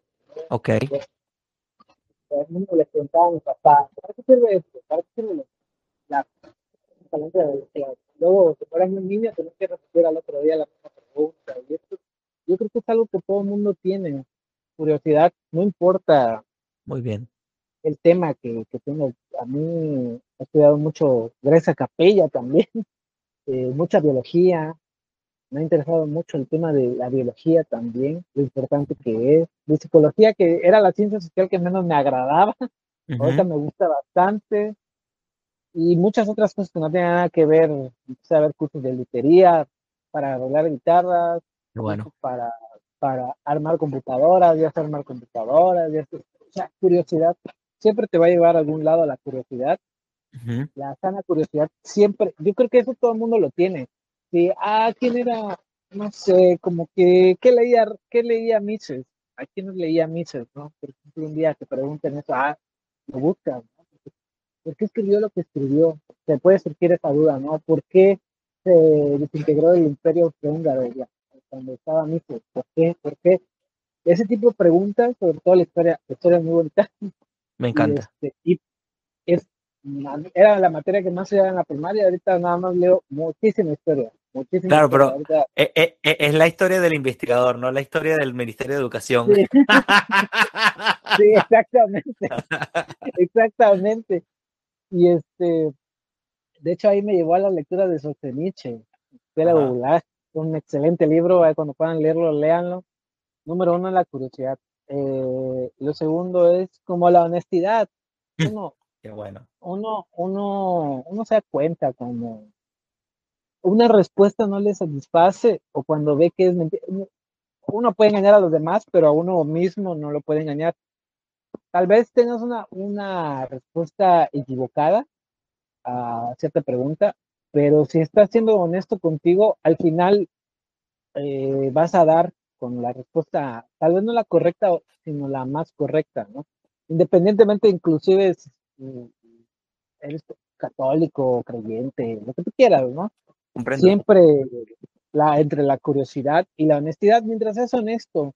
Y era lo que te mencionaba de lo que a mí me pasó, porque yo pude haber parado con mis lecturas de Hayek y de, de, de, y de Bastiat, que para, mí fueron de los primeros que estaba leyendo, y decir, ¿sabes qué? Ya no. Pero decía, no, no concuerda con lo que yo pienso, no, no es coherente me llama entre la curiosidad y la honestidad de decir esto que me dice Bastiat y lo que dice Marx no concuerda y se me hace más honesto esto. Esto realmente, es, si no es lo verdadero, es más verdadero. Sí. Y lo último que también fue que me pasó con Daniel Lynch, por eso a él, a él también es un excelente comunicador, yo sí tengo mucho aprecio, mucho cariño, y al maestro Arturo Dam también, fueron de los, mis primeros mentores, ¿no?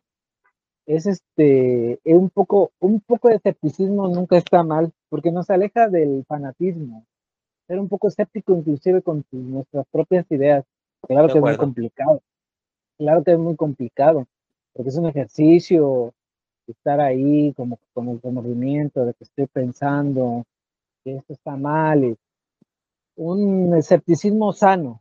Me encanta, me encanta, me encanta, me encanta y lo compro.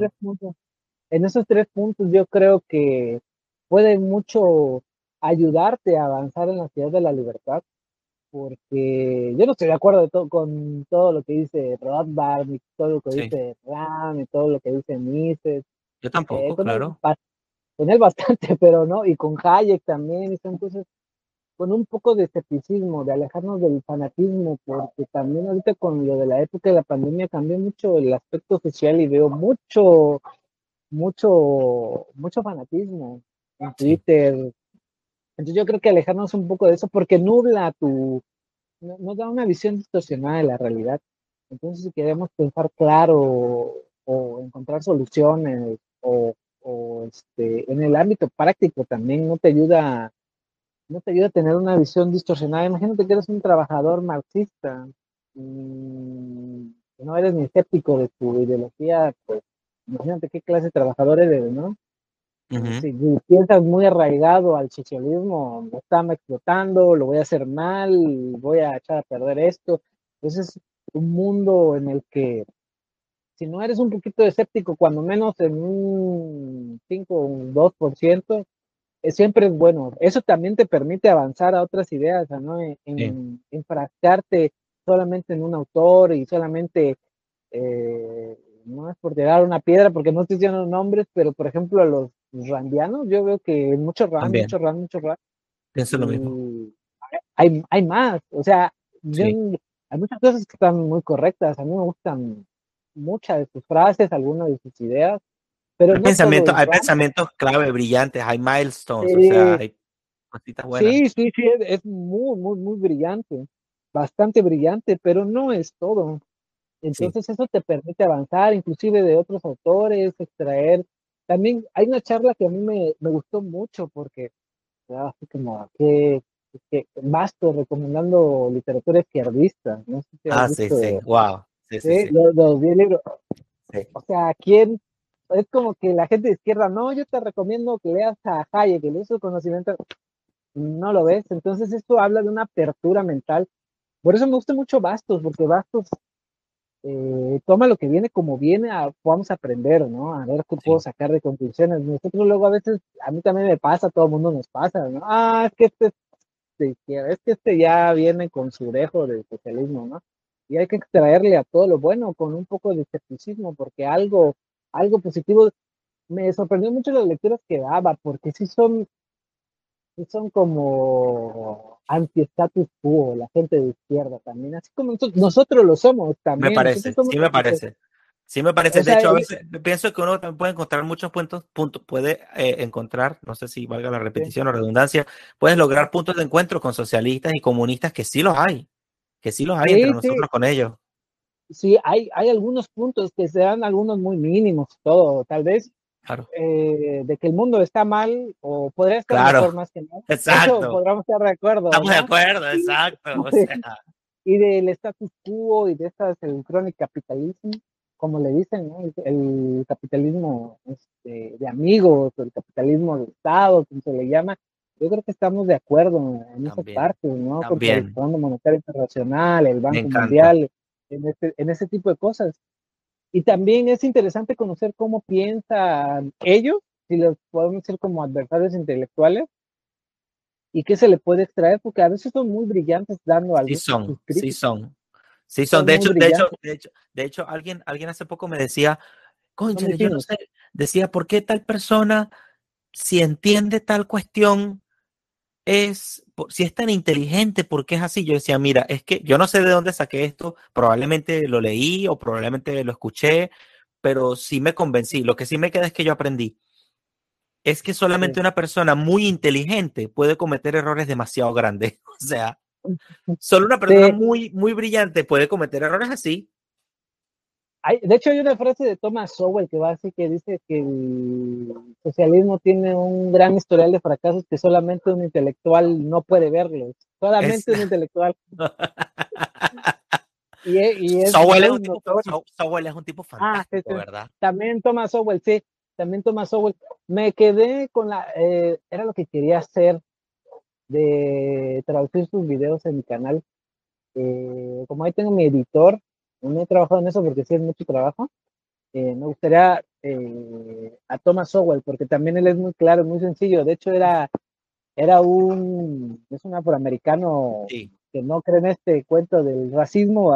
Habría que entender lo que dice. Y, este, y él era comunista de joven.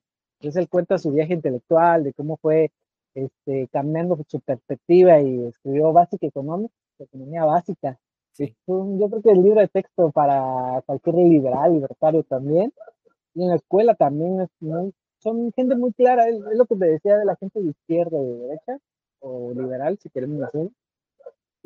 Este, somos muy claros para transmitir. Yo creo que a veces somos tan claros que luego no nos creen, porque somos muy sencillos para explicar cosas muy complejas. Son, una idea compleja es algo como ese es un nombre complejo, pero se forman de ideas sencillas. Entonces, uniendo varias ideas sencillas se vuelve algo muy complejo. Y este, y eso es lo que pasa con nosotros. Nosotros, como austriacos o liberales, podemos explicar crisis económicas, el problema del free banking y por qué la inflación es un, un fenómeno monetario, cosas de cosas muy sencillas de la oferta y la demanda. No necesitamos ver que hay una conspiración o de que hay una clase con otra clase. No, nosotros partimos prácticamente sin cero ideología. Sí. este el socialismo y está muy cargado de, ideología. Gentil, ah, no me acordé, hay un canal que se llama, que acabo de descubrir, no tiene mucho gentil hombre, es argentino. Es bueno, bueno, sí. Él también tiene su, su, estaba viendo un video de él sobre la revolución rusa, no tiene mucho que salió, y la verdad sí me, se me hace una muy buena síntesis y cómo, cómo habla de la transformación de Rusia durante los primeros años eh, de la Rusia soviética y habla mucho de, de, esta, de esta, de toda la ideologización que, que, tenía todo este aparato. Entonces, yo creo que si nosotros nos alejamos de todo ese mundo oscuro que realmente no explica nada, y eso también lo explicaba Bastos muy bien, eh, hubo, después del, de todas estas ideas este, renacentistas y del gran dominio de la física y de todas estas ciencias naturales, las ciencias sociales quedaron así como, disminuidas. enfermo. Sí, sí. muy disminuida. Entonces teníamos que darnos, la gente de ciencias sociales tenía que dar un estatus, una categoría. Y de hecho tú lo notas en economía. Ahorita no tengo anotadas, pero yo tenía anotadas ahí una gran lista de términos que se utilizan en economía en, que se utilizan en, en física, en ciencias naturales. Entonces, una, una de las partes tiene que ver, es psicológica de, de, este, de este pensamiento eh, de ciencias sociales, es muy encadenado, muy, muy encadenado con, con el lenguaje, con ese lenguaje oscuro, con ese lenguaje abstracto, medio difícil de entender y, y, realmente no es necesario eh, ok, ya va, Arma. Hay, un eh, hay un video, de hecho, y está el diccionario del diablo que tienen en el Juan de Mariana. ¿Lo has visto? El lenguaje como arma política de un español, ¿cómo se llama? Este... no me acuerdo, pero yo lo voy a buscar, yo lo voy a buscar, yo lo voy a buscar, yo lo voy a buscar. Y, y hay una cosa que se... Está en mi canal. Exacto, y hay, y hay un, un diccionario del diablo en el Juan de Mariana, ¿lo has visto? No, no lo he visto. Te lo voy a compartir, te lo voy a compartir. Es, una, es una, una jerga, una broma, pero, o sea, está fantástico. Lo voy a poner aquí luego. La, la enciclopedia perroflauta de Fernando Díaz Villanueva, ese video es viejísimo. Me encanta también, no sé si lo has visto. No, no lo he visto. No, ahí empieza a, decir todo cuando iba a las marchas y todo, no, que cómo habla la gente de izquierda, siempre, siempre habla en plural, ¿no? Las luchas, no, las luchas. Y los de arriba contra los de abajo y cosas así, ¿no? Los de abajo contra los de arriba. Y las palabras que utilizan para el, eh, es como, es un arma política el lenguaje, queda muy infectado. De hecho, te puedes pensar, yo tenía esa traducción, eh, tenía esa traducción en socialismo, se me, una palabra muy bonita. Ahorita lo veo y nada más recuerda Archipiélago Gulag, donde cuenta todo lo que pasó detrás de la cortina de hierro, entonces ya no es tan agradable y comunismo menos. Entonces sí, el lenguaje es bastante, bastante importante y por eso es que lo utilizan y, y también quieren una cierta parte progre quiere utilizar este lenguaje de leyes, porque quieren cambiar. Eh, no, no, realmente no quieren cambiar el lenguaje. O sea, ese es un instrumento, lo que quieren cambiar es la percepción y la ideología, no es tanto el lenguaje. El lenguaje en sí es un instrumento. Nada más. Lo que quieren cambiar es la idea. Y de hecho, de hecho, eso que tú estás empezando a estudiar, el tema psicológico, y eso así por encimita. Obviamente sé que uno, uno quiere ganar cultura aquí y allá, pero eh, hay, mucho, hay mucho de proceso psicológico, psiquiátrico, no sé, programado en, todo ese asunto que luego uno lo ves con el tiempo. Fernando Díaz Villanueva dice que la historia uno la entiende 20 años después. Eso lo dice y, y, y eso me quedó en la mente cuando yo digo, wow, ah, ya entiendo por qué. Ah, ya veo. Sí, por eso que todos de jóvenes somos revolucionarios, ¿no? Todos somos contra el sistema, todos vemos que los aparatos anteriores, todo está mal, porque, como decía Gentil Hombre en su video, este, también todos tenemos esa perspectiva de jóvenes porque también son muy maduros, que todo lo que estaba antes de nosotros está mal, ¿no? Las, estas instituciones como la familia, que es muy retrógrada, como la responsabilidad, como esto de llevar el pelo largo, el pelo corto. Yo en la secundaria no odiaba traer el pelo corto, ¿no? Y yo sé que no estudio con el cabello, pero no tiene que ver con el cabello. Ya lo entendí muchos años después, sino con la responsabilidad, con la formalidad. No tiene nada que ver con matemática. Y yo recuerdo que me ya muchos años después de entendí eso, de que tienes un horario, que tienes que cumplir, no tiene que ver realmente con el cabello, sino con la formalidad, con los valores. Sí. Entonces, a, a eso, a, a, eso, se, a eso no, se refiere un poco también esa frase de que ya la aprendemos muchos años después, sí, eh, los jóvenes también entienden que todo, todo, y como socialistas, ¿no? todas las instituciones están mal, hay que derribarlas y volverlas a hacer. Y claro que no, hay avances también. Y curiosamente intervenirlas y empezar a cobrar plática por eso. Sí, ya ahí está el negocio, ahí está el negocio. Entonces, honestidad, investigar, o sería mm, curiosidad, honestidad, y había otra cosa que decía, un poco de escepticismo, lo compro por completo. Eh, y yo pudiera decir que esas variables eh, intuitivamente también las he más o menos integrado un poco en mi vida y me siento muy feliz por eso, porque también ese es el resultado de todo esto. Eh, una vida más feliz, quizás, ¿no? Una vida más, más contenta, estoy más alegre. Eh, eso también es un buen indicador. Ver cómo hay ideas que, lo vengo de escucharlo también en un congreso que estuve hace poco. Hay gente que se toma un frasco de veneno y quiere que el otro se intoxique. Y eso me quedó acá, como que yo no quiero tomar veneno en mi vida, sinceramente. Sergio, eh, estoy, eh, bueno, súper agradecido. Ya he dicho mucho cómo me siento acá en esta entrevista. Te quiero dar las gracias por haber tomado el tiempo. Eh, nunca me esperé que, mira, para mí es un sueño. Hoy celebro que pude investigarte, pude, o sea, entrevistarte, tener esta conversación y pude compartir contigo. Te digo de vuelta, eres un muchacho, no sé qué edad tienes, pero eres súper agradable, súper una persona alegre. Me gusta la ilusión con la que ves la vida. Eh, y he aprendido mucho de ti y mucha gente también seguirá aprendiendo de ti. Este, bueno, este proyecto está a tu orden, bien sea que quieras colaborar o hacer algo o postear algo o compartir algo, lo que sea, porque en parte, eh, pues sí, se debe a ti. O sea, esto es un, te, estoy, te traigo de vuelta algo que empezó consumiendo tu contenido en YouTube, este proyecto para ti. Eh, y para todos mis amigos también, por supuesto, que les debo mucho. Palabras para cerrar, querido Sergio. Estoy muy agradecido con la, con la entrevista, la verdad, con más, que entrevista, más que con la charla que tuvimos. La verdad es bastante, me alegra mucho poder platicar de este tipo de ideas, la verdad, como me agradó, me, me agradó también mucho conocerte, porque no, era lo que te decía también en un principio, de que cuando veo a la gente en Facebook y que los postean y todo, lo que más me llama la atención y me choquea es el tono de voz y me gusta mucho porque uno nunca se imagina, siempre ve a la gente ahí un libro, todo, este, como te escriben ahí un libro en el, en el, o recomendaciones o frases o posts, yo siempre me imagino cómo será, cómo hablará, cómo será, ¿no? Entonces es muy, muy, este, muy, muy, este, muy agradable escuchar eso. Y sobre todo eso, agradecerte más que nada.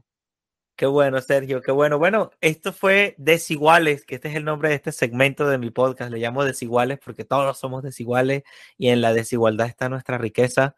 Em, soy José Belández, soy libreprenor. Con ustedes, Sergio, con su pase de oro en Libreprenor lo tienes abierto forever.